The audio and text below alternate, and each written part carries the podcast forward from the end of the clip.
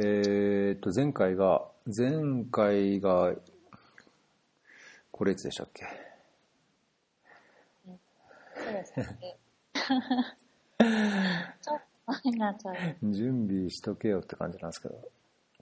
ちょっと前でしたよね。3月ぐらい、はい ?3 月ぐらいでした？そうですよ。前に出直直前、あ、3月末でしたね。うん。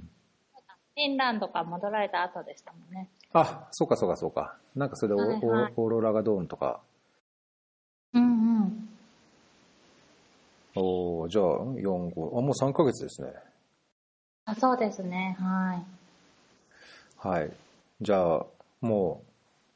う、レギュラーとなっていただいたやすこさんです。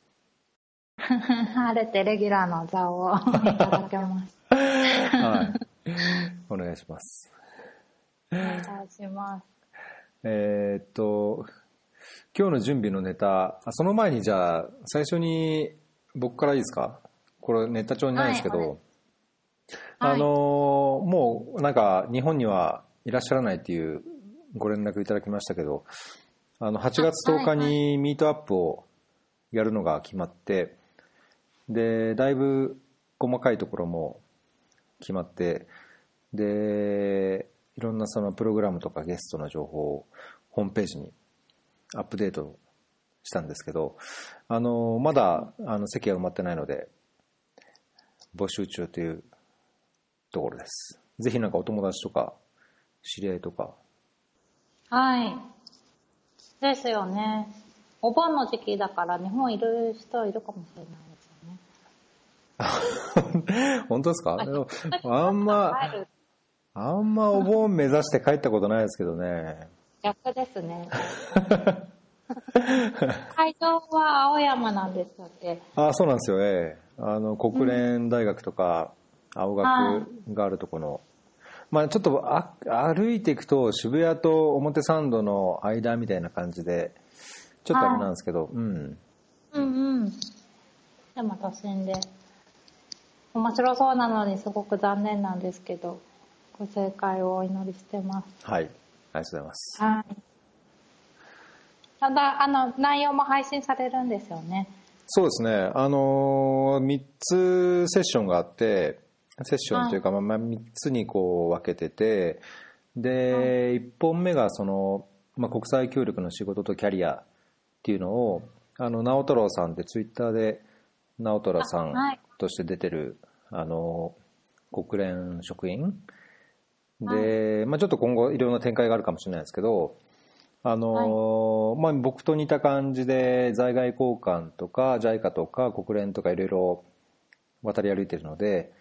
まあ、その仕事の違いとかどんな仕事なのかとかあとそのキャリアキャリア形成で、まあ、どんなことしてきましたっていうのをこれはオフレコでしようと思ってるんですね。はい。でただちょっと直太朗さんにはまだ相談してないんですけどもし了解を得られれればサポーター限定でこの話もあの公開しようかなとは考えてるんですけど、はまあ、ちょっとその仕事の話とかもあると思うのであんまりこうなんだろう公に配信するよりも、まあ、サポーター限定にする方が、まあ、まあ直太朗さんも話しやすいかなと思ってい。うんうん。ちょっとここれから相談するところですね。はい。で、二つ目にアフリカとメディアとジェンダー、なんか全然関係ないじゃんとかって感じがするんですけど、うん。あの、はケニアとかで、あの、いろいろ活動されてる横山さんって、アフリカクエストっていうメディアをやってるうん。方なんですけど、まあ、はい。アフリカとそのメディア運営について横山さんにと話しつつ、まあ、定談っていう形で3人で、あの、ナッツさんっていう、まあ、同じあのソフト系の開発コンサルタントに勤めていて、で、はい。まあ、ジェンダーを専門としてる方で、まあ、横山さんとすごい同僚として仲いい方なので、まあ、3人でこう無駄話っぽくアフリカとジェンダー、まあ、かつそれらをじゃあメディアでどう発信して、まあ、今のこういろんなメディアが、まあね、ポッドキャストもそうですけどいろんなメディアがある中でどういうようにこう情報発信して関係者を巻き込んで、まあ、場合によってはその社会的な活動につなげていくかみたいな、まあ、ような話を、あのアフリカとのジェンダーって違う感じだけどもメディアを軸に3人で提談,、うん提談できればなと。うーん、いいですね。でこれ公開収録なのでこれはあの編集した後エピソードで配信します。はい。はい。で3つ目がパレスチナですでに2回ゲストに出ていただいている菅さんをお招きしてで、まあ、菅さんってあのその料理とかその食べ物とか文化とか、まあ、そういうところからその身近に感じつつパレスチナとかイスラエルの問題をこういろいろ発信されているのであの、まあ、こういうミートアップっていう機会を生かしてあのパレスチナのお酒とかお茶とかを楽しみながら、なんかこう、なんだろうな日常的なこう感じを受け受けるようなパレスチナの話？これどっかの遠くの場所の話っていう感じだけじゃなくてもう少し身近に感じて今までパレスチナっていうのをよくわからない人でも身近に感じられるようなこうセッションに最後して、まあ、最後お酒も出るんでお酒飲みながらそこから最後懇親会に、まあ、ミートアップにうん。流れるっていう感じにしようかなと。うん、いいですね。いいですかねはーい。すごい面白そはいあの配信はしますので、う。はい。ぜひはい。楽しみにしてます。でなんかあれですね安子さんも報告というかアップデートが一件、はい。なんかアンドゥアメット買ったんですか？あ、そうなんですよ。そう。ちょっと前につぶやいたんですけど、あの、ね、一郎さんが、あの、前にご紹介されてた、あの、フェアリーでも、あの、やら、配信されてた、あの、エチオピアのアンドアメットのカバンを、母の誕生日に買って、はい。で、私もそれ手に取ってみたんですけど、すごい本当に軽いし柔らかいし、すごいいいな、私も欲しくなったなっていう感じで。な何買ったんでしたっけ？あの、エアリーっていう、あの、まさに空気みたいなってことですね。あれすごいい。軽いですよねうんいいですよね。うん、びっくりしました。革製品であんな軽いなんて。い色は？あ、色はなんか緑、深緑みたいなほうほ色です。オリーブ色みたいな。うほうほうほうほはい。ういいですね嬉しい僕もアンドゥアメットファンなのでは。嬉しいですねそれはいねえ、すごいいいですよね。なんか、あの、コンセプトも素敵だし、ポッドキャストの内容も素敵だったし、うん、ねえね。ちょっとあのゲストにも出てもらいたいと思ってこれから鮫島さんとも調整しなくちゃなと言ってもう34ヶ月ぐらいかな5ヶ月ぐらい経ってるんですけど、そうなんですね。やっぱお忙しくされてる。なそうですねまあなんかタイミングが合わなかったりエチオピアのネット状況が悪かったりでいまいちな、うん、感じなんですけどなんかさいつい数日前にあのスターバックスとのコラボ企うん。画が出てて、はい。結構これもびっくり、すごいサプライズだったんですけどすごいですよね、本当に。ねそう、それはちょっとぜひね、見たいですよね。うんまあなんかすごいミニチュアなあの可愛い感じはあるけど少し高いかなっていう気は しなしなくはなかったですけど。ね、だってラグジュアリーブランドなんですもんね。うん。まあだけどねスターバックスよく使う人にしてみたらうんうん。ね。普通と違ってこうなんかちょっと付加価値のあるあるかもしれないですね。そうですよね。あのーね、アンダーメットって、あの、エチオピアにもお店あるんですか？いやないんですよ。あ、そうなんうだ。ん。多分多分なんかそのエチオピアのその企業のルールとかなんかその多分輸出をすることを前提にそのエチオピアのシープスキンの製品を作って、それの付加価値をつけてはい多分輸出することをあれとしてんじゃないのかな、企業としてあ、なるほどね。だからだからそういう販売店直売店みたいなのないんですよねはいはい。そっかそっか。でも日本にはあるんですよね。そうですね日本にはあのーお店もちょっと前にできましたし、まあオンラインショップでも確か買えますしね、うんうん。なるほど。え、ちょっといつか、あの、お店に行っていろいろ手に取って見てみたいな。ああ本当本当僕もうん行ってみたいですね。じゃあそろそろ本題にはい。行きますか。本題に、はい、お願いします。どっからどっから行きます？この3つ。最初3つありますけど、うん。どれかありますか？うーん。あ、でも、ポッドキャストかな。ポッドキャストから私が聞きたいなって思ってたんですけど、ね、最近ちょっとあの、一郎さん、おすすめのポッドキャストとか面白いのありますかっていうのを伺いたいな。ああ僕ねあんま広げてない感じはあるんですけどこの1個前のエピ,、はい。エピソードでちょっとその最近こういうの聞いてますっていうのを言った以外だとうーんとそのもうちょっと仕事に関係あるところで、まあ、聞き続けてて、かまあ勉強になるかなっていうか、まあ、参考になるかなっていうのが一つはディーパールックっていう FHI360 でアメリカのその人道支援 NGO のポッドキャストなんですけど、まあ、これが比較的こう仕事っていうか人道支援系のやっぱりあるある話、はい。あるある話をよくするので。うん、これはまあまあこう出勤とか帰家に帰るときによく聞いてる一つですね。どう、どういう話なんですか？うん、例えばそのにこん2019年になってからまた、まあ、新シリーズっていうか新しいテーマでやってるんですけどそのうん。何がこうワークしないかみたいなその人道支援の中でどういうその、なんだろうあるあるな問題っていうかそのこうこうするべきと言いつつもこういううん。常に直面する課題があるとか、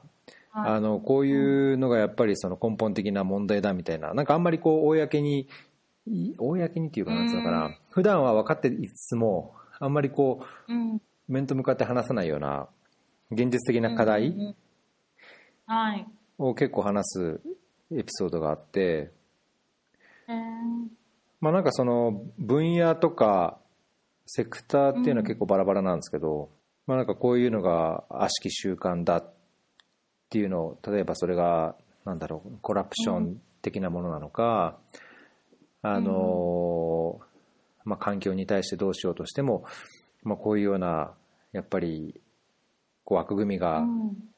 弊害になってるとか、まあ、なんか聞いてみるとああ確かにそういうのあるなみたいなっていう感じの話ですかね。うんなんか今ちょっと見てたら、なんか、Trouble with Innovation とか、Environment とか、Social Impact とか、Corruption なんか、面白そうな 話題が多いですね。けうん、そうですね。まあなんか僕、この、なんか CEO の、FHI360 の CEO の人が、パトリックっていう人がはいホストやってるんですけど、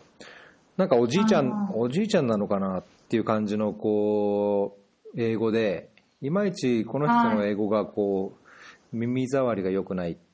ていうのが唯一のも、なんか難点なんですけど、はいはい。まあ、だけどゲストの話もこのホストのツッコミも、まあなんかこう非常に的を得てるというか、あそうそうそうみたいなところがあって、えうんまあ、ずっと聞き続けると結構疲れちゃう番組ですけど、ー、はい。まあ、しばらく聞いてしばらく間を空けて、まあ、聞くと、うんうん。ああいいねみたいな。えうーんそんな感じですね。あのまあ、あとは本当僕水衛星ウォッシュだから IRC のはい。ウォッシュうんうんっていうポッドキャストが、うん、中にはなんかすごいつまんないテーマというか内容もあるんですけど、まあ、やっぱり水分野っていうのもあって、まあ、比較的こうなんか親和性僕の関心との親和性は高いいう感じですね。あへえ。うん。か、IRC がポッドキャスト出してたんですね。そうそう、IRC ってなんかその研究、リサーチのコンサルティングやったりとか、まあいろんなその、なんだろう、ナレッジマネジメントみたいなこともやってて、まあそういうのもあって多分こういうポッドキャスト、まあ多分強みがあるんじゃないかなはい。と思うんですけどね。うん。なるほど。うん。あ、で、すいません。私、そういえば、前回のエピソード途中までしか聞いてないなと思ってて、じゃあ、その時に、あの、いろいろ、他のポッドキャストもおすすめされてたってことですね。うーん、多少、多少なんですけど、だけどその時話したのって、あんまりその開発系でない、ポッドキャストで、なんか女性が話す下,、はい下ネタのピロートークってやつとか、はいはい。あと J リーガーサッカーの選手のポッドキャストうん。の TT ラウンジっあてやつとか、あ、はい。まあ、なんかそこら辺をこう息抜きで聞いてた時だったんで、はうんうん。もっと柔らかい感じ。そうですね、はい。あと、まあ、今でも聞いてるスタートアップっていうあのポッドキャスト制作会社の大きいギムレットっていうのがアメリカにあるんですけど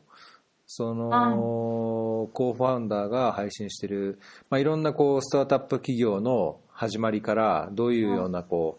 う、なんだろう紆余曲折を経てこう会社を作ったかみたいな、どういうようなトラブルに遭われたあったかみたいな生々しいその話？をやうん。こうやるスタートアップっていうポッドキャストがあるんですけど、まあ、その3つぐらいかな、ポッドキャあスタートアップとピロートークと TT ラウンジっていう、その話をしたぐらいですかね。なるほど。それらもちょっとチェックしてみます。ん。まあ、そうですね。サッカーのはあんまりあ、サッカー好きじゃないとあれかもしんないし、うん。スタートアップもどうだろう、うん、なんかこう、スタうん。会社の起業とか、まあ、NPO をこう立ち上げるとか、まあなんかそういううん本当スタートアップ何かを始める、起業するっていうのに関心がないとあんまあるかもしれないですね。うん。なるほど。やすこさんは逆に最近面白いおすすめポッドキャストあります？結構聞いてますか？ポッドキャスト。はい、そうですね。最近、うん、よくオフィスまで歩いてったり、あの、あと、移動中、車の中で時間があるのでよく聞いてるんですけど、最近すごくずっと聞いてるのは、あの、This American Life っていうポッドキャストで、これすごく有名なので多分知ってる方多いと思うんですけど、なんかあの、うん1995年からやってる、もともとはラジオで、もう680エピソードとかあるもので、で、あの、タイトルの通り、そのアメリカ人の人のライフについて、その1時間ずつぐらいやられてるプログラムなんですけど、なんかアメリカで今最もダウンロードされてるポッドキャストらしくて、やっぱ好んで聞いてるようなポッドキャストで、やっぱすごく面白いんですけど、なんか、あ一人一人の、なんていうか、なんか、それぞれ毎回テーマがあって、そのテーマがものすごく多様なんですけど、あの、話があって、なんか、例えば、あ、なんか、最初聞いてた時ちょっと、すごい早いし、あんまりよくわかんないなと思ってたんですけど、しばらく聞いた後、なんかあの、えっと、なんだっけ、アンコンディショナルラブっていう317番目のエピソードなんですけど、そういうのがあって、それがすごく面白くて、あの、なんか、まあなんか、あの、二人の人フォーカスしてて、一人は、あの、ルーマニアの孤児院で育った子供がすごく難しい子供だけど、養子にとってすごくいろいろトラブルが起きるんだけど、その人たちを、あ、その子供を、あの、もう本当に大変な思いしながら、でも、養子で血が繋がってないけど育て上げたお母さんの話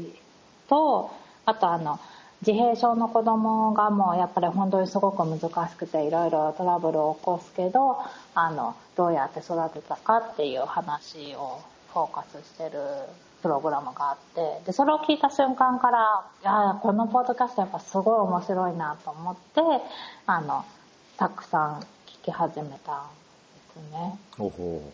そう、それで、あの、最近すごいいろんなエピソード聞いてて、もうエピソードはあまりにもいろいろ種類があるので、まあ、なんか、じゃあ、あの、すべてがポッドキャストに上がってるわけじゃないんですけど、昔のやつはアーカイブから見られたりして、うんあの、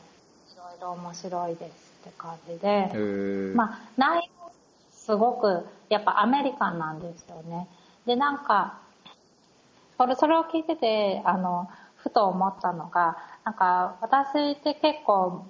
ちょっと前まですごくアメリカに興味があったっていうか、あの、留学先アメリカだったし、うん。あの、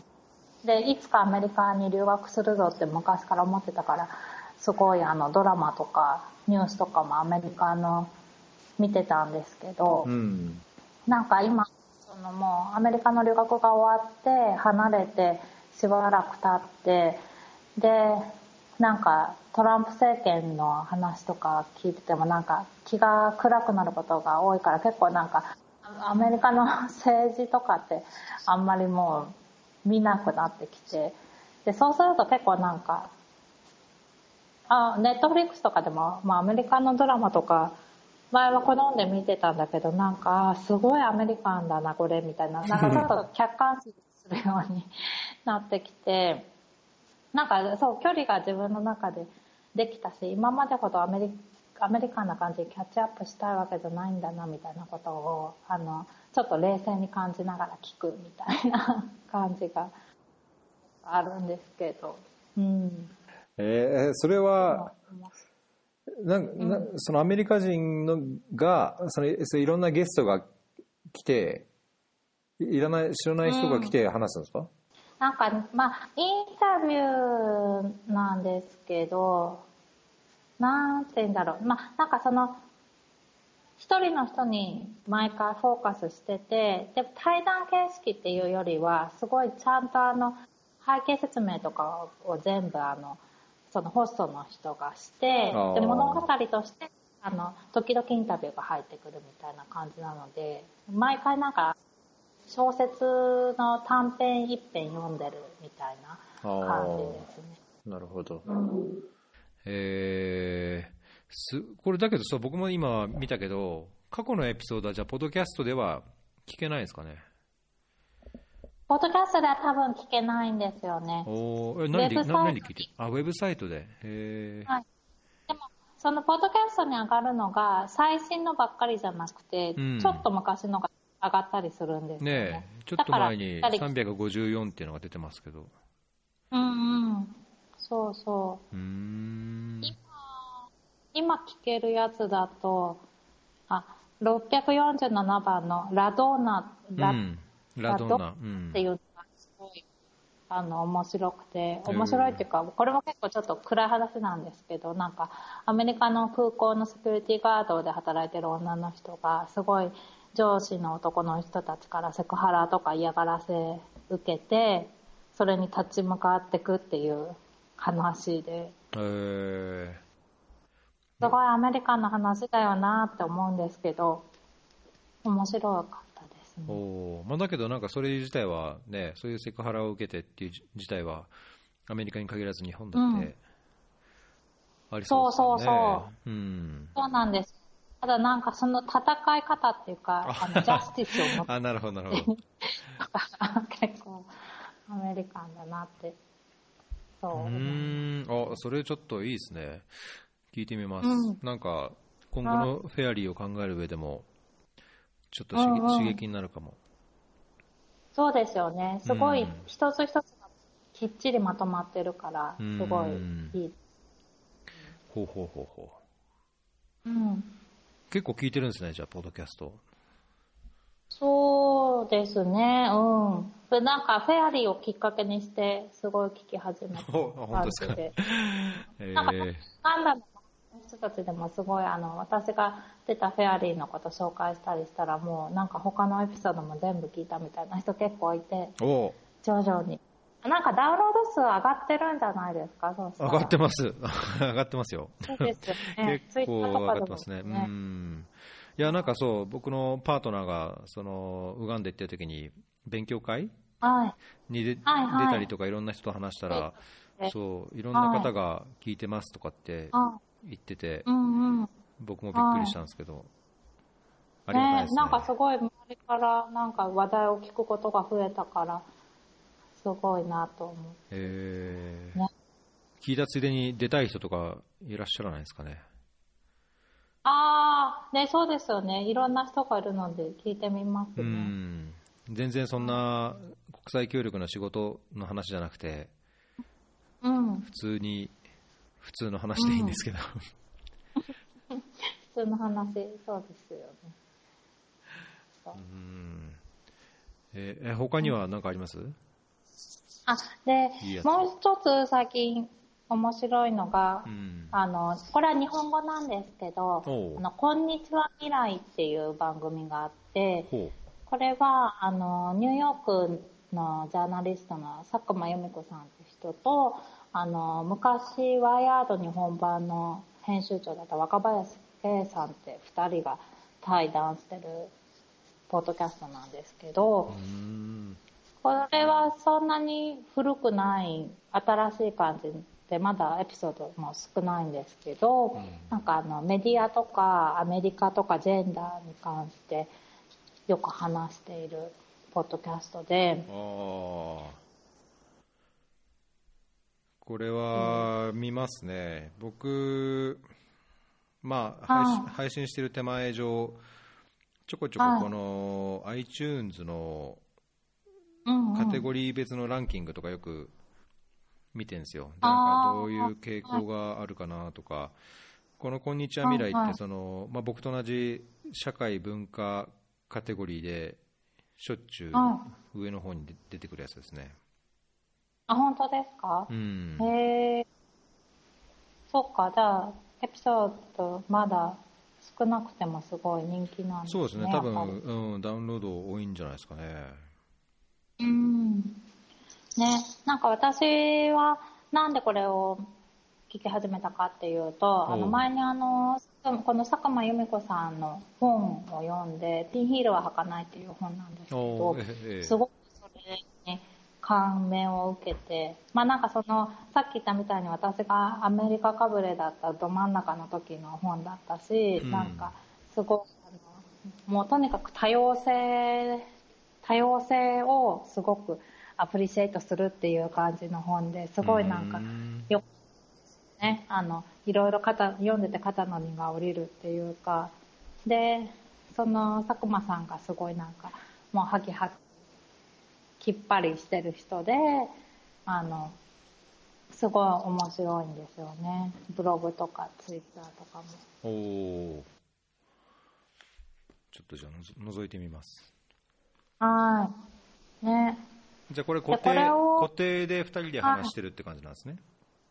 そうなんです。で、まあ結構、お二人ともそのメディア関連、メディアっていうか、まあジャーナリストとかそういう関連だから、あの、そういう系の話が多いんですけど、うんだから全然私の専門とかじゃないんですけど、でもなんかすごい、あの、やっぱメディアって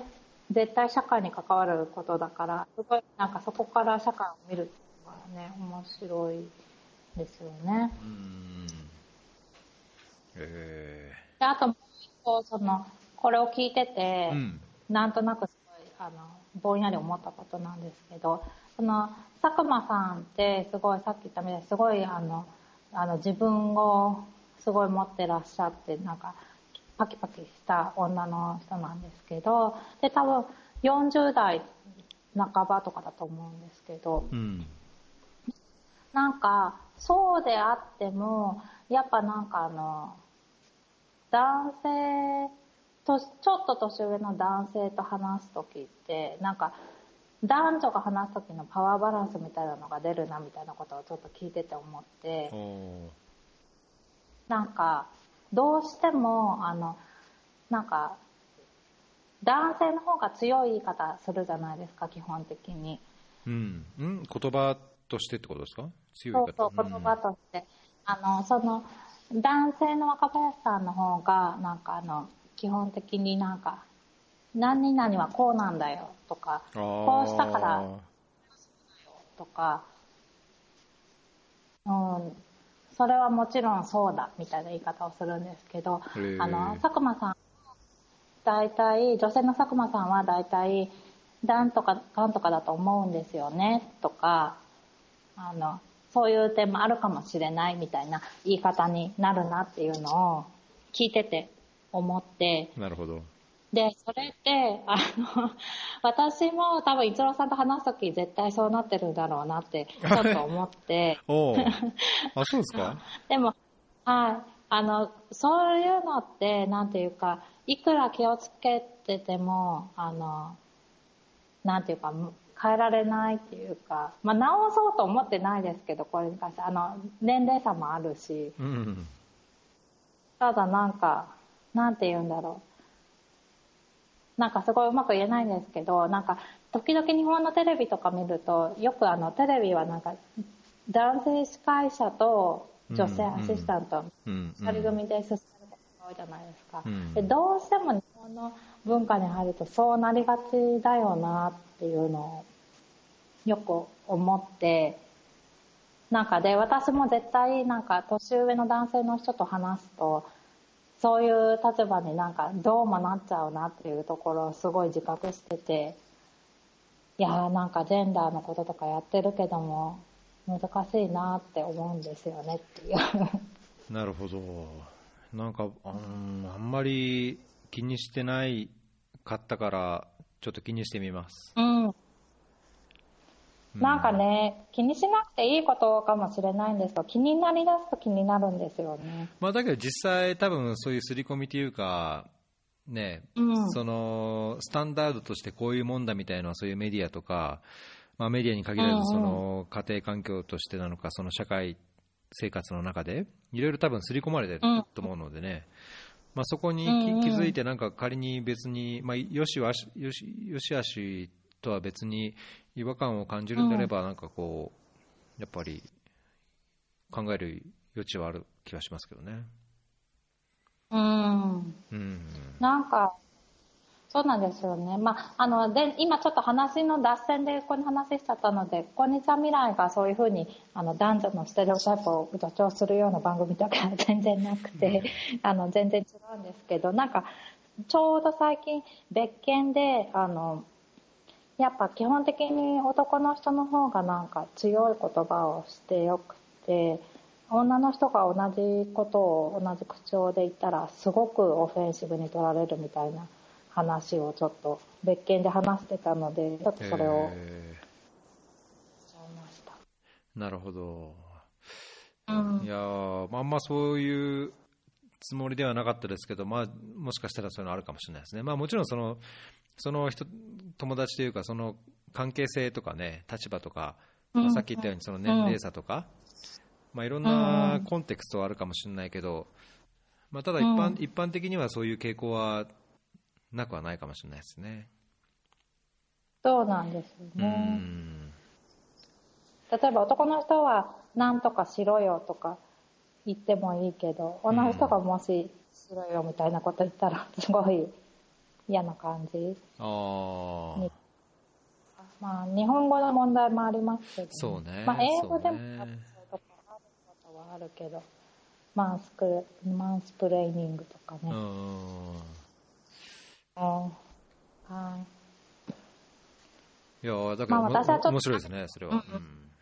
そうそう、ちょっとそういうのを思いました。私がそもそもなんか喋りとかがあんまりうまくないからそこが課題だなって思ってる中で、なんていうか、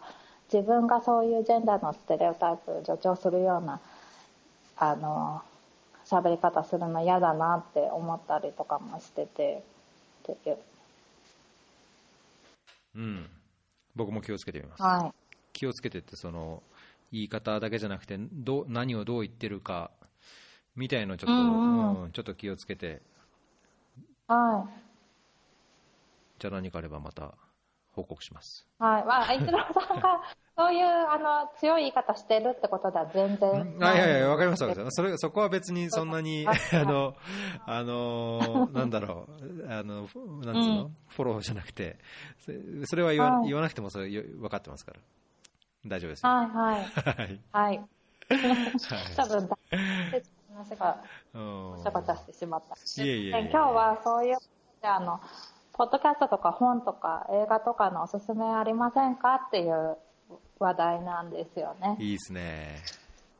はい。いいですね。木曜の夜にちょうどいい感じですね。確かに。いろいろありますよね。じゃあ、え、ポッドキャストの次行きますか？はい。ど何じゃあ行きます、本ですか？本。本、はい。本、あんま僕最近本、最近、まあ、たまたまなんかこう、海外出張とか、海外旅行とかのあれもあったんで、最近また読み出したんですけど、あんまり僕、本当エチオピアに、もう国連の仕事始めてから、余暇があんまなくて、すごい読む本が減っちゃったんですけど、最近うん。一番直前に読み終わった本が、生理,、うん生理用品の社会史っていううん。本なんですけど、読んだことあります？ないです。ないですか？なんかこれジェンダー系の人とか、まあ、うん、あんまジェンダー系でくくるのが良くないのかな。うん。まあ、特にそでものに、生理用品うん興味あります。そう日本、うん。特に日本のその生理用品、あと生理用用品だけじゃなくて、生理っていうか、まあ、うん。月経がその社会的にどういうふうにそのタブー視とか汚れとして思われてきたか、でまあ、それとその生理用品っていうののその発展みたいなうん。ところは書いたんですけど、あのあ。まあ、世界的なこう歴史みたいなところもタブーも含めて触れてはいるものの、うん。主にその中心となっているのが、その日本でのその生理用品がどういうふうに普及したか、うんまあ、生理用品としてその市販のものがある前はみんなどういうようにさって、ねまあ、人類生まれてからずっとまあ生理っていうのがあったわけじゃないですか。でその今みたいにその市販のものがない時代っていうはい。ののそういう時代に遡った時にじゃあ生理をどういうようにその月経の時にどういう対応を女性がされてたのかみたいのをして、まあ、日本ではその昔はこうでしたっていうのがあって、でその時にやっぱりその社会的に生理っていうのがどういうような扱いだったのか、まあ、最初はそんなに汚れとかタブーっていうわけじゃなかったけども、まあ、徐々にそういうような形になってきて、でまあきうん、で近代になって、まだまだそういうのがな,、あのなかったけど、あのその生理用品っていうのがなかったけども、徐々にそういう製品的なもの、その脱脂綿を使ってどうするとかっていう対応が、あのうん。個人的には、まあ、一般的な慣習として個人的にされてきたときに、戦争が始まって、その物資、そのね、戦争のために全部いろんな、まあ、鉄とかなんとかもそうですけど、いろんな物資がうん。優先されてたので、まあ、女性もそういうコットンというかその綿が使えなくなったりとか、うんまあ、そういう背景がありますと。であの戦後になってあのアンネナプキンっていうのが日本で初めて販売された市販のそのナプキンらしいんですけどなんかそれの販売日が11月11日らしいんですね。はで僕11月11日生まれなんですけどあ、そうなんですか。まあ全然関係ないっちゃ関係ないんですけど、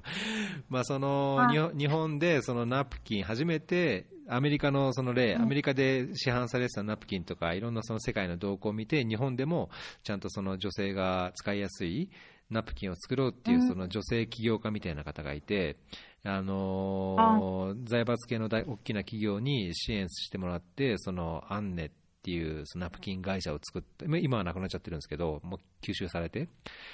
でそういうそのす製品を作成して、どういうふうに社会に普及していったか、でかつその女性がそれをおどういうようにその受け入れていったかみたいな、まあ、社会史そういう生理用品の社会史ってまさにタイトル通りの話な本なんですよね。面白そうですね。うん、これ結構僕何年か前からずっと買いたかったんですけど全然その電子書籍がなくて、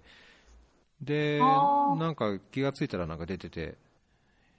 急いで買ったんですけあど、ピンクになったのは最近なんですね。うんいつ頃なのか、うんまあ、1, 1年か2年前ぐらいかもしれないけど、23。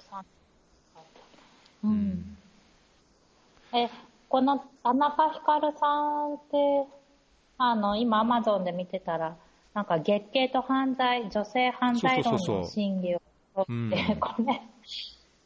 では、女性は月経時に犯罪を犯しやすいという説の審議を検証って、すごい面白そうですね。いやー結構これ、この生理用品の社会誌も、なんか本当、論文、うんちょっとした論文みたいに、いろんな文献を引っ張ってきて、まあ、文献とその歴史的なこう事実みたいなのを引っ張ってきて、あの引用してるんですね。うんうん読んでると、うん。そのどんどんどんどんハイライトして面白そうな文献とか次うん。もしあの電子書籍やったら買いたいっていう本をメモしてるともうあれもこれも結構メモできちゃうぐらいで、えで、まあ、この、ね、田中さん自身もいっぱい面白そうな本書いててー、うんうん。結構フォローフォローしたいというか一度うん。こうこの人の、ね、気になる作品をいろいろ読んでみたいっていう感じな方ですね。ね。いいですね。うん。そうそれが最一番最後に読み合ったのがそれかな。はうんい。他に。他にはその前はあの8964っていうはい。まあ、1989年6月4日、うん、天安門事件のえー、本で、これはその、なんで天安門事件が起きたかとか、それがどうだったかというの話じゃなくて、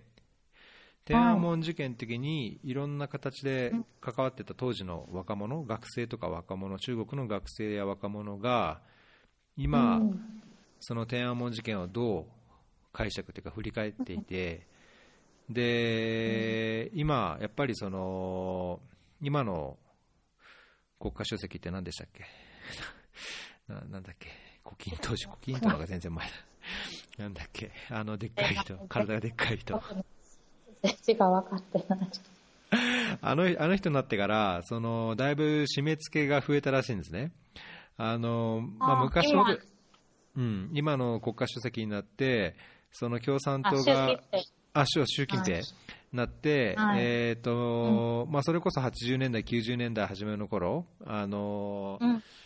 デン・シャオピンって何でしたっけ、えー、と鄧小平の頃、うんあの解放が進みつつも、やっぱりいろんな言論統制があったり、あのーうん共産党のこう統制力が強かった時代に、多少こう近いような統制が今あるらしいんですね。で、そういう社会背景の中で、じゃあ今でも同じようにその天安門事件っていうのが中国では起こりうるのか、その今、ね、すごい、まあ、経済成長を成し遂げていて、まあ、人々も経済的に豊かになり、まあ、インターネットがありとか、こういうような環境の中で、よりこう民主化を求めるようようなその天安門事件のようなものがあるのかっていうのをこう入り口に、過去にその1989年6月4日の天安門事件にいろんな関わり方をした人のうん。今を訪れてどう今思うか。民主化運動が起きたら今自分はどうするか。で大体親になってる世代なのでで自分の子供がそういう民主化運動に出出るとしたらどう思うかとかっていう、まあ、インタビューのこう寄せ集めみたいな感じなんですけど、まあ、なんか詳しくは見ていただいた方がいいと思うんですけどなんか僕の中でそのこの前、あのー香港で、あのー犯罪者の身柄をこう中国本土に移送するっていうその逃亡犯条例っていうのがあの逃亡犯条例っていうのを改正するっていうのに対して、まあ、200万人規模のすごい大規模な平和のデモが香港であったじゃないですか。うん。で、はまあ、その後、なんか数日前だったかな、今週にその一部若者があの国会議事堂みたいなところに入って、その破壊行為をしてっていうので、逆にこう違うバッシングも今、出つつはあるんですけど、なんか民主化運動って、その天安門事件もそうだし、アラブの春もそうだし、まあ、そのアラブの春の結果、シリアとか、まあ、今のスーダンとか、まあ、エチオピアもそうですけど、まあ、命を失う若者とか、市民がいっぱいいるじゃないですか。だそのそういう民主化運動とかデモとか、まあ、命を懸けてやるような若者のこうデモ活動うん。っていうのが、うん、どこまでいいものか、あるべきものなのか、その、うんっていうのがこうこう考えさせられるという一冊うん。ですね。っていうのもその中中中に出てきた中で、あのー当時はやっぱりそのうなんだろうこうすごい高揚感があって民主化がどうなのか分かんないしじゃあ共産党が倒れたらどうなるのか共産党をどうしたいのか分からないけどもみんなが民主化民主化って言って、まあ、楽しそうでもあるし、こうデモに、うん。まあ、天安門広場に行ってデモに参加したという人が今、40、50になって子供を持ってうん。生活して経済的にもまあそれなりに良くなってきててうん。でじゃあ子供にそういう民主化運動今の中国は良くないと共産党のこんな強権的な政権良くないからどうにかするべきなんだと。もっと言論の自由とか、うん。そのね、民民主化、自分たちで政府を選ぶような動きになるべきだ。と言って立ち上がったらどうしますか？って言われたときに、まあ、いろんな反応があるんですけど、中にはやっぱり、もうそんなのには言ってほしくないとかっていう親、民主化運動をやってきた親もいるんですよね。だから、うん。うん、なんか僕は結局命を落とすことが必ずしもいいことじゃないと思うので、まあ、最近のスーダンとか、まあ、エチオピアも見ててもそんな命を張って民主化を求めるうん。だけでなく、うん。まあ、より良い生活を自分なりにやっていくようにするっていうのも一つなのかなっていうのをふとこう今まで思ってなかったことをふと感じ出して。ああこれは多分子供を持って親になってとか。うんまあ、そういうなのかなっていう、確かに。でも、それってすごい日本にももしかしたら似てて、日本も学生運動とか、もっと親世代とかより前とかですけど、あって、で、その時にうまくいかなかったのが、なんていうか、あみんなちょっとトラウマになってて、だから若者の政治運動にちょっと、なんていうか、冷ややかな目で見るっていうか、そういう時代がその後しばらく続いたと思うんですよね。うんで、結果、今の日本みたいに若者が全然選挙行かなくて、すべてのことはおじさんたちが決めるみたいな、そういう政治環境になってることを思うと、それがいいのかっていうのもちょっと疑問ですけうどね。ん。そうね、また多分その政治体制の度合いによってまた違うと思うんですよね、あと政治体制と、そのデモの主題というか、その主な目的、例えばその、政治が権力を握っていて、その権力をなくすような民主化運動、まあ、一般的な民主化運動っていうのは、やっぱりその政治政府側とかね、まあ、軍も含めて、やっぱりその力でこう抑えられる恐れはあるあるけども、まあ、例えば環境問題に対する活動とか、LGBT に対するデモとか、まあ、そういう意味でのこうデモとか活動っていうのはまた違うと思うんですよね。うん、だからそのなんかデモのの目的と同時にその政治体制のレベルというか段階うん。っていうのの中でやっぱりこう見極めるべきじゃないかっていうのが年取ってから思うことなんですけどうん。だけど振り返ってみると若い時って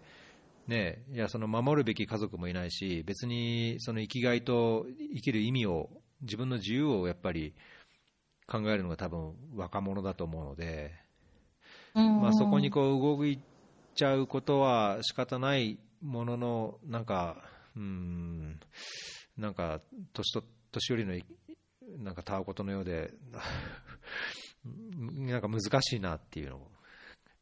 感じた自分の子供がそれにかと言われたらね、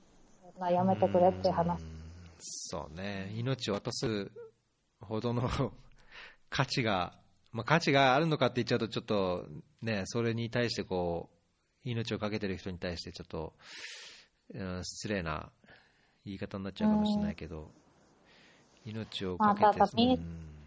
そうですよね。民主化に関しては、ね、結構、す、すごくたくさんの国の人たちが歴史上血を流してきてるって思うと、うんなんか、生まれた時から民主的な国に生まれてきたことで、まあなんていうか、本当にその恩恵を被ってきたんだなって思うと深いですよね。うんまあねだからこそやるべきことうもん。あるんでしょうけどね。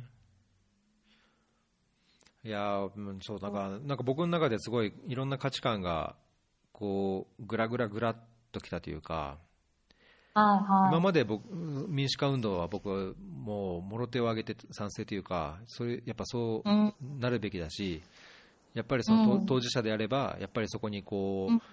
コミットするべきなんじゃなういかん。と思ってたんですけど。ちょっと正直なんかそこがうーうんんなんか微妙なこうズレというかこう、うん、グラグラ感が出てきたっていううん。そんな方ことを思わせるような本でした。はい。なるほど。すごい面白そうですね。考えさせて。あ、これは日本人の方が書いた本なんですね。あそうそうそう、うん、この人なんかすごい中国のいろんな取材をして、多分中国語もペラペラで、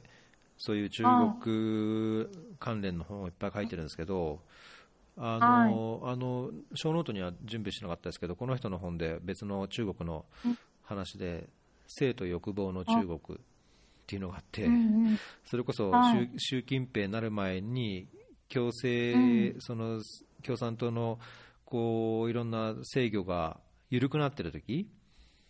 はい。の中国のその性社会とかその風俗社会とか風俗産業とか、まあ、そこにやっぱ外国人とか今も絡んでるんですけど、まあ、なんかそういう、あの結構また違ったこうし中国の社会的側面を書いてる本もあって、はいはうんこれはあんままあえ。これはそんなに星5つのうち、まあ、2つかうん。3つかなみたいな感じですけど、い。そうなんですね。うん。じゃあ読むならこの8964から。そうですね8964は、まあ、特にその、ね最近のスーダンとかシリアとか、まあ、世界のその民主化とかに対してもやっぱりこういろんなこう共感を持ったり関心を持ったりする人であれば、うんう。ん、多少いいかなと思いますね。はい。読んでみます。ぜひぜひ。はい。そう、その他には その他には、こうその他に、はなんかとりあえずいっぱいあげてますけど、はい。どうはい。やっぱじゃあ東京貧困女子いきますか、あ、はい。これは私も読んだので。ねえいやこれ多分僕、安子さんがなんかツイートしてるので、なんか記憶があって、はい。あでで電子書籍が出てるのを見て、買っただと思いますけどね。はい、はい。ね、しばらく、ちょっと、最初の方だけ、本当に短い期間全部無料公開されてて、うんうんうん。もともとだよ、これ、もともと記事がその、この東洋経済オンラインの中で公開されてたやつを、多分再編集して、書籍化したって感じですよね。ねこれは結構衝撃、衝撃的っていうか、まあ、なうすうす聞いてはいたけど、本当に日本やばいなって感じの本ですようね。ん。いやー、やばい、やばいですよね。うーんなんか、まあ、なんていうか、風俗と、風俗関連の仕事をしてる人たちとかが、あの、苦しい生活してし、苦しい生活になってしまってるっていうのは、まあなんとなく想像ついてたんですけど、うん。その、日本学生支援機構の奨学金をもらっているから借金まみれになっちゃうだとか、うん。あの、本来だとすごい、あの、感謝されるような介護業界で働いている人たちがワーキングプアになってしまうっていう、あれが、すごい、がっくりきちゃうような話ですうよね。ん。まあなんかその、ね、何でも何でも安い。日本って本当、うん。やっぱり何でも安いけど、まあ、その分賃金も安いし、うんうん。もう少しやっぱり構造的にいろいろ、まあ、一般的に全体として考えなきゃいけないし、特にその、まあ、女性とか、ね、子供、うん。まあ、母子家庭含めて、もう明らかにその社会的なその、ね、脆弱な環境にある人に対して、もう少しこう考えていかないと、うん。これは貧困の再生産だし、単なる再生産というかね、そのおっしゃったように、その完成、何？政府が作ってるそね、完成プアみたいなうんことになると、働い仕事はしていても、ね、うん。はプアですって、ちょっとね。努力でどうにかなる問題じゃないですからね。ねなんかその介護と介護業界とか特になんか失業してハローワークに行った人があのとにかく介護職のトレーニングに送られて介護介護者としての資格をどんどん量産されてでどんどうんんあの施設に送られてでそこであのすごい長時間労働低賃金でで仕事が大変で疲弊していくみたいうんなのがありましたよね。そうそうそう。それがね、精神疾患につながって、もう多分そういう精神疾患になっちゃうと、やっぱり、うん。もう経済的にも立ち行かなくなって、でやっぱりその、まあ、東京だけじゃなくて、まあ、いろんな違う本にも書いてますけど、あの女性で風俗に関わる人の中に多いのはその精神疾患抱えててどうしても他の仕事ができないから風俗の仕事をしなくちゃいけないっていう人もいっぱいいるのがやっぱりもう事事実なので、まあ、そこは、ね、こうブラックな仕事とそこからうん。こう何らかのこう疾患を持つことと、まうん。あ、あとそういう、まあ、風俗産業を含めてこうなんかなんだろうな底辺の仕事っていうのがこう、ういろんな形で絡み合ってて一度そのループというかサイクルというかスパイラルにこう、はまり込んじゃうと今のその生活保護とかいろんな社会保障制度を含めてもうまくすくい上げきれてないので、それはどんどんどんどんそのパイが大きくなって社会的にも大きな問題にさらに大きな問題になるっていうのはありえそうですよね。いや本当にそのそういう人たちがもう東京とかですぐ間近にいて電車とかで隣に座ってるかもしれないっていう状況でそりゃあみんな駅とかでイライラしたりしてるよなとか思ったりしてやっぱそういうところがでもこれって結構政治でどうにかできる部分だからそうですね。うん。本当こういうところを改善して国民の幸福度を上げるっていうかそういう政治にしてほしいなってすごい思いましたね本。当ですね。うんまあ本当こういうのね、国の経済発展というか、国民の経済活動に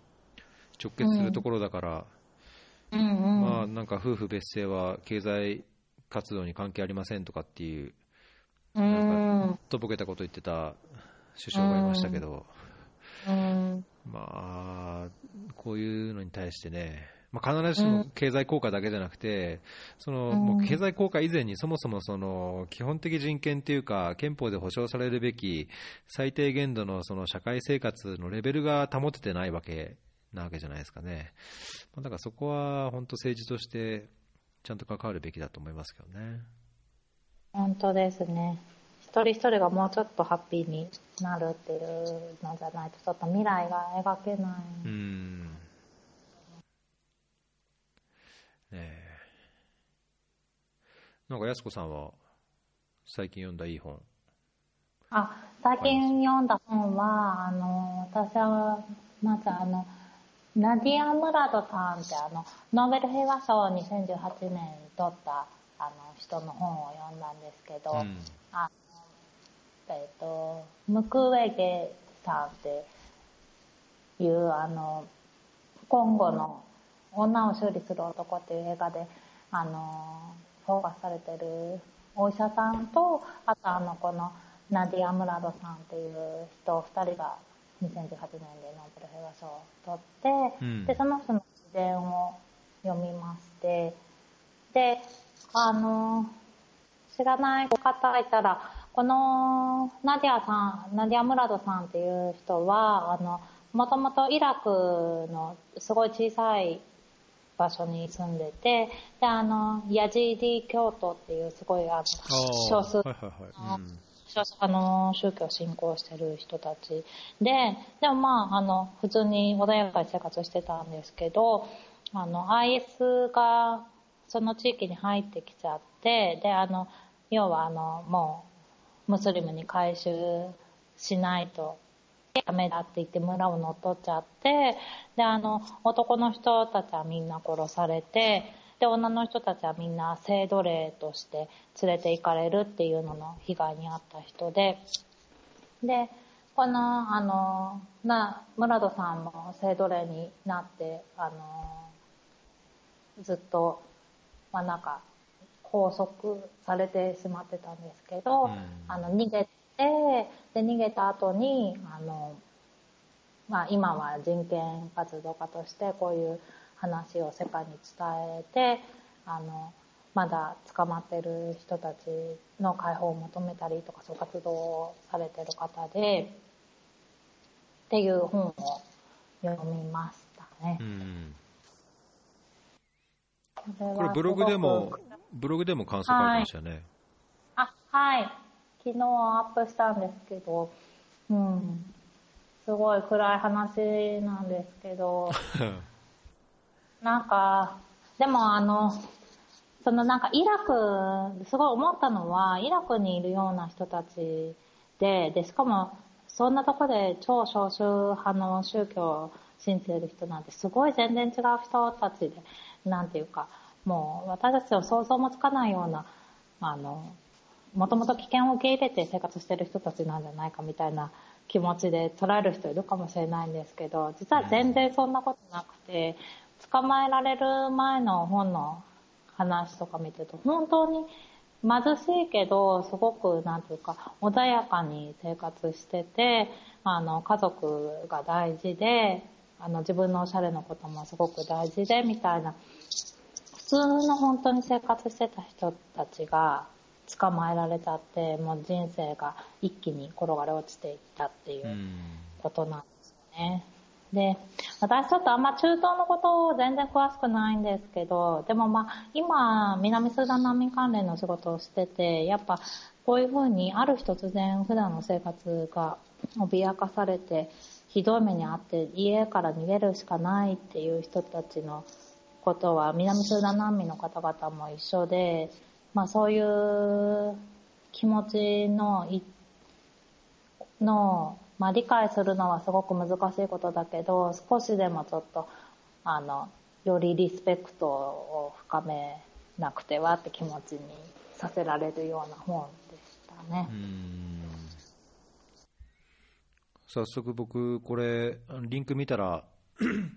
Kindle 版487円だったんでツイートしましたけど、うん、もう速攻ポチッと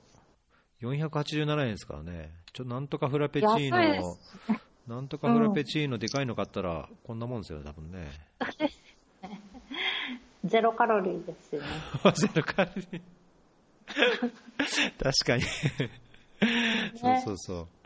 う。まあ、これ最悪読まなくてもこれは買わなきゃいけないと思って。まあちょっと、あれですけど、あの、読むようにします。これ英語で読んだからすごい時間かかったんですけどな、うん、なんかじっくり読めてよかったかなっていう感じ、ね、うん、ねいいっすよこれ。だって普通にあれ？これ日本語版はいくらなんだろう？結構高いですよね日本語版ね。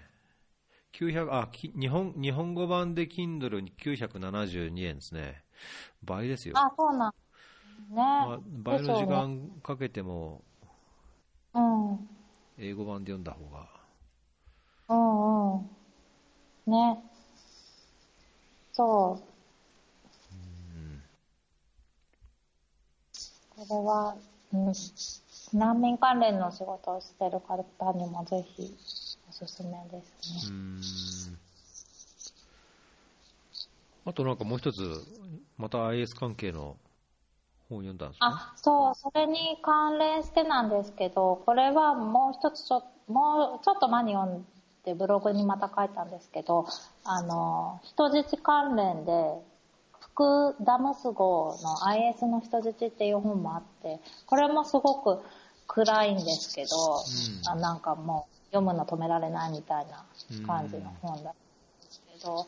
この人はあのジャーナリストの立場で男の人でシリアで捕まったっていうところが村田さんとは違うんですけど、まあ、やっぱりあの男性と女性で役割が全然違うっていうか、あの、あとまあ、ジャーナリストだからある程度ちょっと危険は想定していたっていうのと、も違うっていうのとかあるんですけど、これ、この本のすごく興味深い部分は、身代金をどうしたかっていう話なんですよね。あの、IS が人質取るのって、やっぱ、あの、自分たちの活動費用を稼ぐためじゃないですか。だから、その、IS が要求するような身代金払っちゃったら、それ、あの、彼らの活動を拡大するのを支援することになるから、あの、アメリカとかイギリスとか絶対身代金払わないってなってますし、うん、で、あの、この著者もデンマーク出身で、デンマークも払わないって言ってるし、で、日本も多分払わないんですよね。あの、うん、前に、後藤さんと湯川さんが人質取られた時とか払わなくて、やっぱ、お二人殺されてしまってってなってるので、で、まあ、それは、まあ、そういう考え方として、まあそう、まあなんていうかまあそうなのかな、そういう考え方もまああるのかなって思いますけど、でもデンマークは、あの、個人がお金工面して、政府は払わないんですけど、個人がお金工面して払うっていうのは止めてないっていうことで、だから家族が苦労して集めて、あの、払って解放されるんですよね。でもそのことを別に著者の人はやっぱ誇りには思えないし、で、一方でフランスみたいにガンガン、あの、身代金払って、で、帰ってきた人を誇りに思いますみたいなのを首相が言う国もあって、みたいな。うん、ちょっとそういうところ読んですごくもやもやするんですけど、あ、ちょっとそういう、なんていうか、ことへの理解を深めた点でも面白かったですね。なるほど。うん。いや、なんかこの、今、ブログの読書カテゴリーをちらちらって見てて、はい。あの、まあ、いろいろ、まあ、被ってる本もあって、はい、いくつかこれ、これを5つ星でどうかっていう、こう星ありますけど、はい、この伊藤詩織さんのブラックボックスって結構良かったですか？ああ、これね、はい。いやそうですね。そこれもすごい印象に残ってますね。うん、そうかそうか。じゃあちょっと僕も次のね考えとこうかな。あともう一つ、この危機の現場に立つ。うん。これ僕も読んだんですけど。これは、はい。どうでした？あ、すごい面白、面白くて、まあなんか、なんていうか、あの、一人の伝記を読むみたいな感じですごい面白かったです。ね。あ、そうですか。僕、最高につまんなかったんですけど。本当ですか？まあ、そっか。ちょっと若者のキャリア始めた人とか、うん、そう、どうなんですかね。うん、いや、なんか、その、うん書いてあることにこうイメージがつくっていう意味では、ね、同じような仕事をして、もうこの人、JICA の専門員もやってた人だから、そうなんですか？って書いてましたね、うん、確かね。うん、まあ、だから、なんかこう仕事のこう裏側というか中身みたいなここが見えるようなところもあるっていうのもありますけど、ああいうのをこうつらつらとこう書き連ねて、なんか、うん、読んでる人は得るもんがあるのかなみたいな感じで、こ本人に聞かれたらもう僕今後仕事ないかもしれないですけど。すんごいつまんなかったですよ、これ。ボスの、ボスみたいな。うんとつまんなすぎて、速攻でパパパパパって読んでも、多分、そ、速攻で終わりましたよ、これ。でも、ちょっとこれはやっぱ、学生とか、こっちのキャリアを目指したいって人が読むと、かなりあの、なんていうか、インスパイアされると思いますけど、ね、参考になるんですかね。すでに、ちょっと、伊藤さんみたいにも国連で働いてるとか、そこでスイマー前も経験してるって方には確かにちょっと、そういう方対象ではない。まあまあ、そっか。そうなんですかね。うん、うんだってこれ、中学生とかでも読めるようにって、あの全部に振り仮名振ってあるんですよね。そういうことなんだ。もうなんか振り仮名がもうすべてにあっても読み、それも読みにくかったし、うん、なんじゃこりゃと思って。うん。じゃあ僕の間違いでしたね。すいません。ちょっと対処使うか。はい。じゃあ、まだ、まだ本行きます？映画行きます？確かに。結構もう1時間ぐらいになります。ねえ、結構、結構あっという間でしたね。ね。もう本大丈夫ですか？でも他にも面白そうなの。他、どうかな？うん、まあ僕、もともとその、グリッドって、ずっと興味持ってたんで、はい、まあこのグリッドって本、グリッドって知ってます？なんだか。らないです。グリッド、例えば、その、いろんな、まあ、学校でもそうだし、会社でもそうかもしれないけど、同じことやってても、うまくやってこう成功する、こう、こうスイスイとこ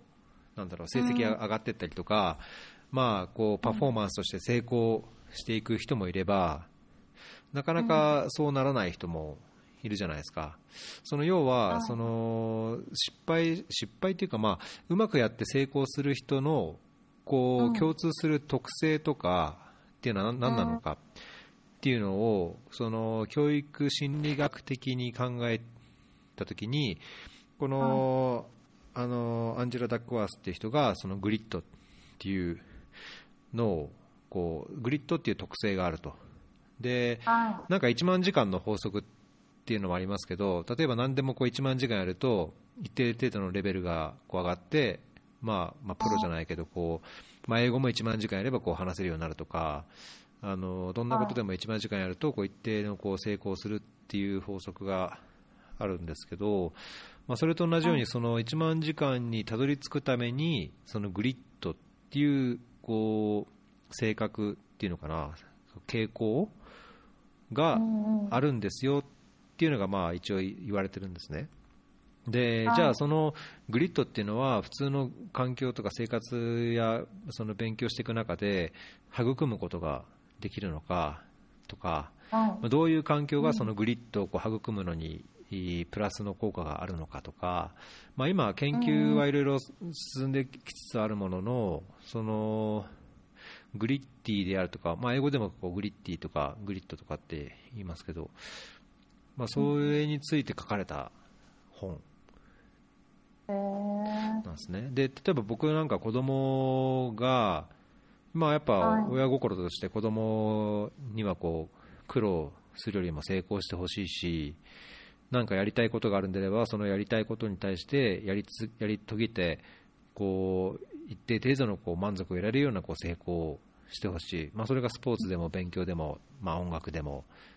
人間関係でも、っていうのを思うと、なんかやっぱその子供がそういうのをやり遂げられるような、自分がやりたいことをやり遂げる能力を伸ばす環境っていうのを親としてまあ作りたいな。っていうのがあって、じゃあそのグリッドっていうのをどういうように考えて、親としてまあ環境提供するのかっていうのが、発端でちょっと読み始めたんですけど、これ一つ、あのこのグリッドが何なのかっていう、このアンジェラ・ダックワースが話している、すごい印象的で分かりやすい、あのテッドのテッドトークがあるんで、そのリンクを、はいはい、あのショーノーツに貼っておきますけども、まあ、僕もその Grit 知ったのはその TED の話だったんですけど、その話で、そのアンジェラ・ダックワースが、まあ、本人が、あのどなんでそれに関心を持ってなんで自分がそれに研究を始めたか。で研究の結果どういうふうになっているか。例えばその軍の中でも軍の士官学校でこう落ちこぼれる、あの兵隊訓練生もいれば成功するどんどん伸びていく訓練生もいてその違いっていうのをいろんなサンプルを取って統計的に研究してるんですけど、まあ、そのグリッドっていうのを知りたいと人はこれを読むとこれ確か日本語版も出てると思うのでそうみたいですね。うん。うんそれでどういう環境を作るかっていうのは解明できたんですか？ある程度はあのこのグリッドっていうのをそのグリッドってコンセプトが出る前からもその教育心理学的な研究は過去にもあってで、はい。まあ、彼女自身もそういう過去の研究をこう引っ張ってきて今の研究につなげてるっていうのはあるんですけども、まあ、昔からその成功どういうふうにすれば子どもの成績が伸びるかとかあの成功しやすいかみたいなのはあってで、うんうん。環境としてはその、まあ、一つはあのまあ、いろいろあってい5つぐらいキーの確かクライテリアがあるんですけどもその失敗を失敗と思わないとか、つ例えば失敗したときに、あのやっぱ俺はやっぱのちょっとやっぱ能力が足りないとか自分にはまだできないっていう思うような性格なのか失敗したときに、なったくもう弟がうるさいからちゃんと勉強できなかったよとかこういい意味であ他のことに責任転嫁するとかーいう、そのなんだろう失敗に対する捉え方失敗を失敗と思わない、失敗を、あまあ、なんだろうなうちの子供も学校にこうミステイクスはグレートとかって先生に言われてあの失敗は失敗じゃないんだみたいなことをよく言ってることがあったんですけど、ちっちゃい頃。であだからそういう成功っていうんですかねその性質というか、まあ、そういうのがそのグリッティになる一つの要らしいんですね。なるほどね。であとはその興味関心をこうどんどんどんどん育んでいくっていう、まあ、いろんな環境づくりとか自分の取り組み方っていうのがあったりとかその、うんいくつか細かくちゃんと具体的に本に書いてあるんですけどあのあ本を読んでください ここからは自分。うんあんま全部ネタバレしちゃうと読む価値がないですからねそうんいや、読んでみたいです。うん。まあ、比較結構自分に対してもこうエンカレージングになるやっぱりね日々、なんかへこむ時とかあるじゃないですか、はい。どうしてもこれ続けたいし、このキャリア作りたいと思うけども、なんかこれ、本当自分に合ってんのかなとか、やっぱ自分にちょっとこれ、能力ないんじゃないかな、全然やっぱり英語が伸びないとか、こんだけやってもうまく成功しないとか、なんかあるとへこむ、へこんだりする時あるかもしれないですけど、まあ、要は成功するためには、それをへとも思わずに、こう、努力していくこと。でも、まあ、もちろん諦めも、ね、あるタイミングでは必要なんですけど、まあ、だけど、うん。これを読むとそのいろんな自分がやりたいことを今後どういうふうにやっていくかっていうことでも参考になるし、まあ、家族、子供ができればそのそういう教育環境っていうのをどうしたらいいかもしれないっていうのの参考にはなるかなっていう感じの本ですかね。うんうん。いいですね。パートナーさんと一緒に読むとかも良さそうですうね。ーんこの話したけど全然食いついてこなかったですけどね、あんま。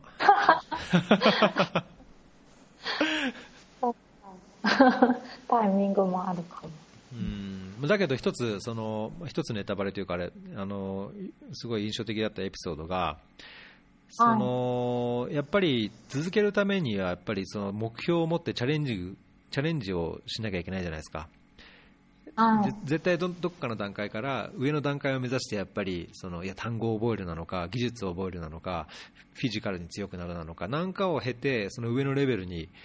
行こうとすることになると思うんですよね。何かで成功するとしたら。で、家族として一つできることはみんなでそのチャレンジを持つっていうことが一つすごい有効らしくて多分これ家族じゃなくても友達同士とか同僚同士でもそうだと思うんですけど例えば僕は新しく全くできなかったピアノを頑張りたい。うん。だからこのピアノでこういうピアノを弾けるように音音楽を弾けるようになりたいと。で自分がピアノを弾いて子供が歌えるが合唱で歌うようなぐらいになりたいっていうのを仮に目標に立てるとしたら子供はいや僕はサッカーであの上のチームとにレベルアップして試合にかこういうような形で勝てるようになりたいっていう目標を持って、で例えばそのパートナーは違う目標と課題を持ってで子供の中でも兄弟で違う目標を持ってそういう違うそれぞれの目標を家族で共有してお互いがこうはいそれぞれ頑張ってる、でかつそのお互いがそれぞれやっぱり壁にもぶつかるし困難な時もある、うん。でくじけそうな時に周りのみんなも頑張ってるっていうような環境を作るっていうのはなんかすごい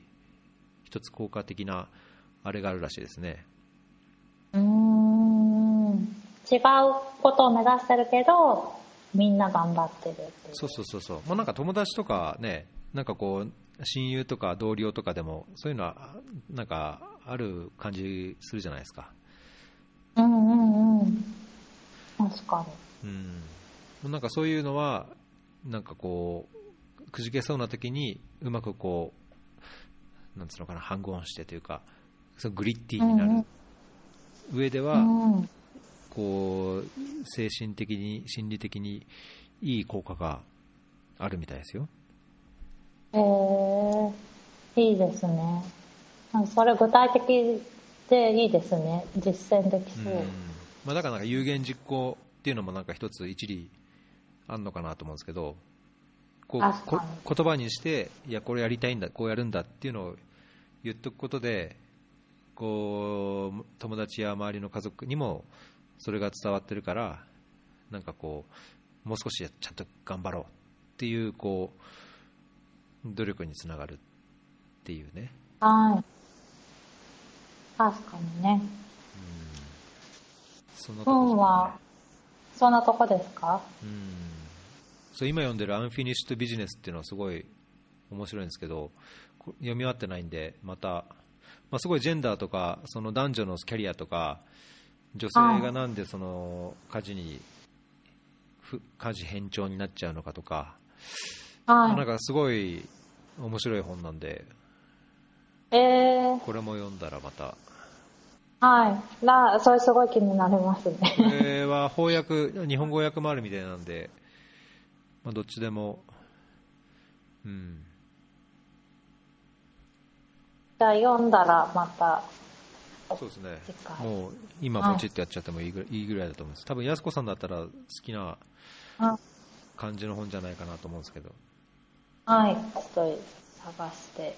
ポチります。うーん。じゃあ最後映画いきますか？はい映画。はい。どうですか最近。何か見られま映した画ネットフリックスでちょこちょこ見てはいるんですけどあそういえあばあのこの前おっしゃってたあのうん。エチオピアはネットが通じないけどネットフリックスは見られるってど そう。ネットは通じるようになって、フェイスブックとかインスタとか、はい。メッセンジャーはダメだけども、あはのネットフリックスは問題ないっていう、YouTube も一時期ダメだったんですけど、まあ、ネットフリックスは問題ないっていうので、あの本当、それだけは良かったなと思ってます。いなんでなんですかね。SNS 系がダメってそう、こと多分写真を上げるとか、なんかね、WhatsApp とかでも写真はダウンロードできないんですよ。うーん。だからうちのパートナーから今日本にいるんですけど写真送られてきて、はい。なんかラーメンの写真、なんかぼやっとこう ラーメンらしい。ララーメンらしい写真が送られてくるんですけど ダウンロードできないっていう。で VPN を通すと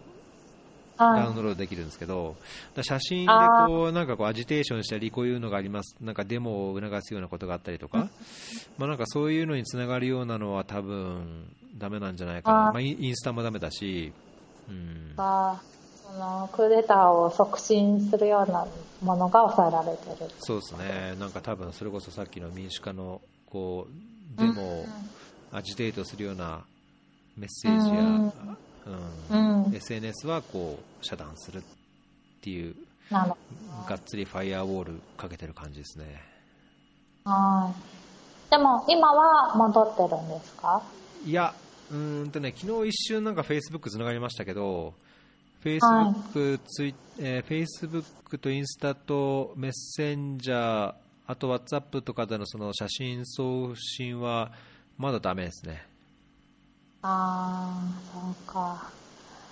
そういうのってちょっと嫌ですね。政府がコントロールしてる感じ。ねえ。まあ、そういう環境にいるとやっぱりこう声を上げたくなって立ち上がりたくなる若者の気持ちは分からなくはないんですけどね。まあ、分からなくはないけど、そういう時に読書するっていうのもいいなっていうのは今年よりの感想ですそうですよね、うんまあ、あのネットフリックスも見てますけど。はいよかったですネットフリックス見られて。そうですね。そこそこ何か良い映画ありますかいやだけどそんな時に見てたネットフリックスは「エヴァンゲリオン」とかああ、やってるんですかそう、あの、やってるんですよ。僕見たことなかったんですけど、初めて見たのと、宇多田ヒカルのライブとか、うん、ああ。そん、そん、そんなのを見てました。ね。でもね、息抜きのも見ないとね、ですね。うん。あんま映画っていう映画を、なんか2時間だとちょっと、なんか夜帰ってきて2時間見るって結構時間取っちゃうんですよね、うん、だからあんま映画は見てなくて、うん、うん。僕の映画はだから飛行機で見た中でこうあああなんだこりゃっていうのぐらいですね、うん、飛行機で。飛行機で見たのがその寝ても覚めてもっていう日本の映画なんですけど。はい聞いた聞いたことあります？見たことあります？あです。これはねなんていうのかな。ネタバレしないで話すのが難しいんですけど、はい、なえー、ななんじゃこりゃななんじゃこりゃっていうのかな。なえー、ななんで？みたいな。えー、あなんかこう、まあ、恋愛映画なんですけどなんかこう手の届かないなんかこう胸の中の手の届かないところにこうむずむずっとこうなんか違和感があって、うん、だけど手えー、手が届かないからこう書くこともできないしすっきりできしないこうなんか若い恋愛のもやもやというか。だけど、えー、うん僕的にはなんかすごい好きな映画っていうか、うん、嫌いじゃない嫌いじゃないトーンの映画でしたね。サイコスリラーって書いてありますね。恋愛サイコスリラー。サイコスリラーっていう分類なんですかねこれ。いやーえー、サイコスリラーっていうのかなこういうの。そんなこともないです。か いやまあ、まあなんうんまあ、ちょっとスリラー、スリル、スリラー的なニュアンスはありますけど、うん、その一人の男性の人が二役するようなテーマなので、うん、まあ、だからそういうところはあるけども、うん、なんか、うん、それ以上になんか僕はその恋愛のこう純粋さと、うん純粋がゆえにどうしても人を傷つけてしまうその恋愛のこう一側面みたいな、もうなんか本当恋愛から離れて遠い、もうね しばらく経ってるのでなんか昔を思い出すようななんか20代の頃ってこんななんか甘酸っぱいというか酸っぱいというか苦しかんだような、なんか、もう歯ぎしりしてこう悔しく思うような、だけどこう涙流して喜ぶような、なんかそういう恋愛のこうななんかあるじゃないですか、こう、酸いも甘いもというか。そういう感じがしてよかったかなっていう。へえー、面白いですね。そういうのも見られるんですね。いやそそれは下ネタポッドキャストも聞くぐらいですからそうそう、ソフトからハードまでってそうですね。はい。うん、見てください。見て感想してください。なんか他の人がこれをどう思うのか聞いてみたいですよ。はい。はい、私最近ちょっとそういう若者の恋愛映画みたいなのちょっと見られないんですよね。もうなんかそういう、ちゃんとするようなのとか、もう、うがった見方しかできないから。そう、辛くなわかります。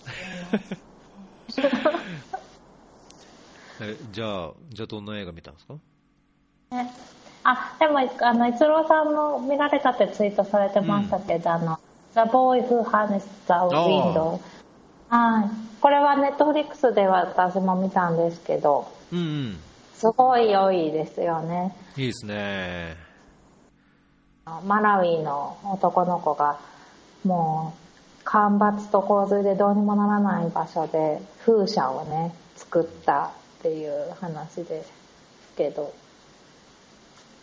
なんか、映像も綺麗ですしね。そうね、よかったですね。うん。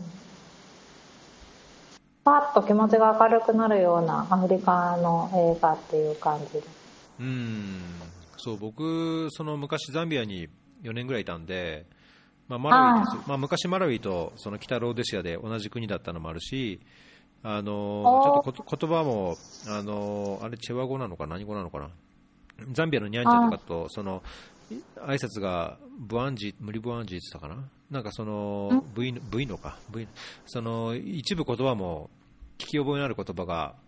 出てきたりして、あと同時に、やっぱ風景とか雰囲気がやっぱり、あの、南部アフリカの特徴的な感じもあったんで、まあそういうのもすごい、あの、プラスアルファの加点をしたんですけど、まあそれを抜いても、なんかすごい久しぶりにこうアフリカでアフリカを舞台のアフリカの映画を見てよかったなって感じた映画でしたね。ですよね。なんか、そう、天候って本当に大変だから、やっぱウガンダって恵まれてるなってちょっと改めて思ったりもしました。ウガンダ他に恵まじゃ雨はちゃんと降るし、うんるし、はい。本当に野菜がぐんぐん育ってますね。ああ、あそれはそそっか、自分で育ってるぐらいですもんね。うん。ね、難民キャンプの周りとかもね、あの、難民の皆さんも、その、野菜育てられるような土地も割り当てられてて、そこでコーンとかね、ガンガン伸びてて、やっぱ、南スーダンみたいな気候が厳しいところから来ると、そういう面でもちょっと安心感あるんじゃないのかなって思うんですけどね。あまあそれうんあうん。コーン、メイズが育つっていうのは水量が多くないとあれだから、確かに恵まれてるでしょうね。本当です。ね、うん。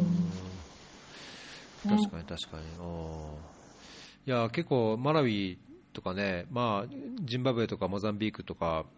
このサイクロンで、まあ、コレラが発生もしますし、大水害もありましたけど、同時にやっぱりもうマラウィ、ザンビア、ジンバブエあたりなんか、やっぱりその干ばつがもう何年に1回とか、やっぱりうん。そういう地域も結構あるんで、うん。まあ、そういう中にいるとやっぱり難しいですよね、その食料だけの問題じゃなく、食料がやっぱり生産できないと、それをお金に変えて学費に、ね、ならないとか、うん学費が払えない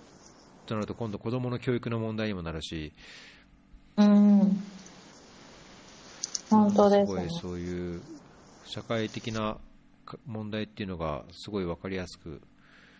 うん。描かれてる、まあ、単なる感動の話だけじゃなくて、うんうん。ね社会ねの。こう側面ね。が。うんうん。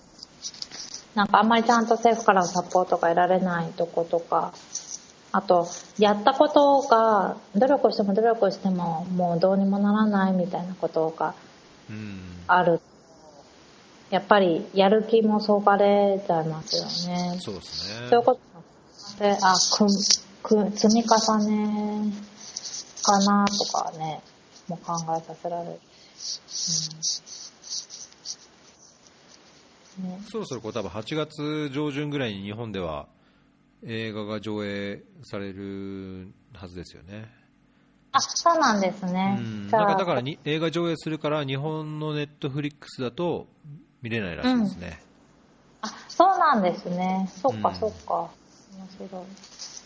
うん。ね、ぜひね、あの、大画面で見てもかなり綺麗な画質。ああ、確かに。うん。印象はもっとね、また違うでしょうね。うん、ね。うん。まあ、なんかその全くアフリカを知らない人が見たときにどう思うのかっていうのもまた逆に興味が、うん、うん。うんそう確かにね。質問を寄せていただきたいですね。あ質問じゃない。感想。感想 ね。あとあのアフリカ関連でさっきもちょっと言いましたけどそのノーベル平和賞その村戸さんと一緒に撮ったムクウェゲ医師のあのドキュメンタリーの「女を修理する男」っていうのもあのこの前 DVD 持ってる方に見せていただいてうなんですね、うん、いやどう見たのかなと思って。あそうなんですよ。あのそのこの映画をあ違うか。DVD 買った方から見られ、うん、あなんかこの映画って日本であの上映するときにあの字幕を日本語字幕をつけるのをクラウドファンディングでやったそうで,、で多分そのクラウドファンディングに貢献した方があの DVD がそのリワードとかだったのかなでもらえていただいたんですけどすごくいやこれも本当に暗い気持ちになる話で要はその今後の中の内戦の中であの性暴力にあった女性たちを、うん、あの治療していくお医者さんの話なのででまあそのお医者さんはあの性暴力はあの戦争の武器として使われてるって言うんですよね。でそういうことを世界に向けて発信しているから今後の軍のことを貶めてるみたいな風に言われてあの今後内で暗殺されそうになったりとかもしながらも活動を続けてでそのた性暴力が合うのももうひどいなんていうか性器を傷つけられるような暴力をされるのでもうすごい複雑な手術とかも必要になっていてでそれをやっているっていうお医者さんの話でまあ本当暗いんですけどでもまあこういうことがあるって目を背けてはいけないなっていうような内容でしたね。うんこれはやっぱりノーベル平和賞前後の時はすごい話題になってましたもんね。そうですよね。日本でもいろんなところで上映会されてましたね。ね、やってましたよね。うん。うんうん、これは、なんか、エチオピアに遠征する、遠征するんですか？あ、ん？この映画ですか？この、この映画はエチオピアに遠征するんですか ?7 月、7月に。あ、確かに。するんですかね。ちょっと、あの、可能性探ってみます。ね、これだけドキュメンタリーでどれあそんなに長くない映画なんですか？あいやな2時間ぐらいあると思うあ2時間あるあるんですね。うん。はい。えだけどドキュメンタリーですよね。ドキュメンタリー映画ですよねこれねそうですそうですうん、うん、本人が出てきて本人のその実際の映像を構成して、そうですやってるって感じですよね、うん再現とかじゃなくて、うん、本人。うん。まあだ、だからこそ余計に、こう、見てみたいですね。はい。ですよね。うん。ね。いう感じですかね、映画,、映画は。うん。そうですね。じゃあ、じゃあこう、えー、っと、そうですね、今回、あのいつもと違って、いろんな、まあ、なんか我々の仕事に近いポッドキャストだったり本だったり映画っていうところではありますけどもあのぜひあれですね聞いてくださった方も見たり読んだり聞いたりしてその反応をいただければ。なんかこのエピソードのこう反応としていやこういういい本もあんだよとかこういう面白い映画もありますよみたいな反応がもらえると嬉しいですけどねそうですね。ハッシュタグフェアリー FM で、ねぜひぜおおすおすすめがあればリスナーからお願いします。はい。じゃあ今回今回はエピソード122になりますね。えーウガンダからやすこさんでした。ありがとうございました。はい、ありがとうございました。はい、またお願いします。